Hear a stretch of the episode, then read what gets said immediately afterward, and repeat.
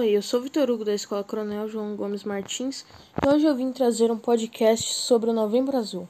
O Novembro Azul é uma campanha de conscientização realizada em diversas entidades no mês de novembro, dirigida à sociedade e, em especial, aos homens, para conscientização a respeito de doenças masculinas, com ênfase na prevenção e no diagnóstico precoce do câncer de próstata.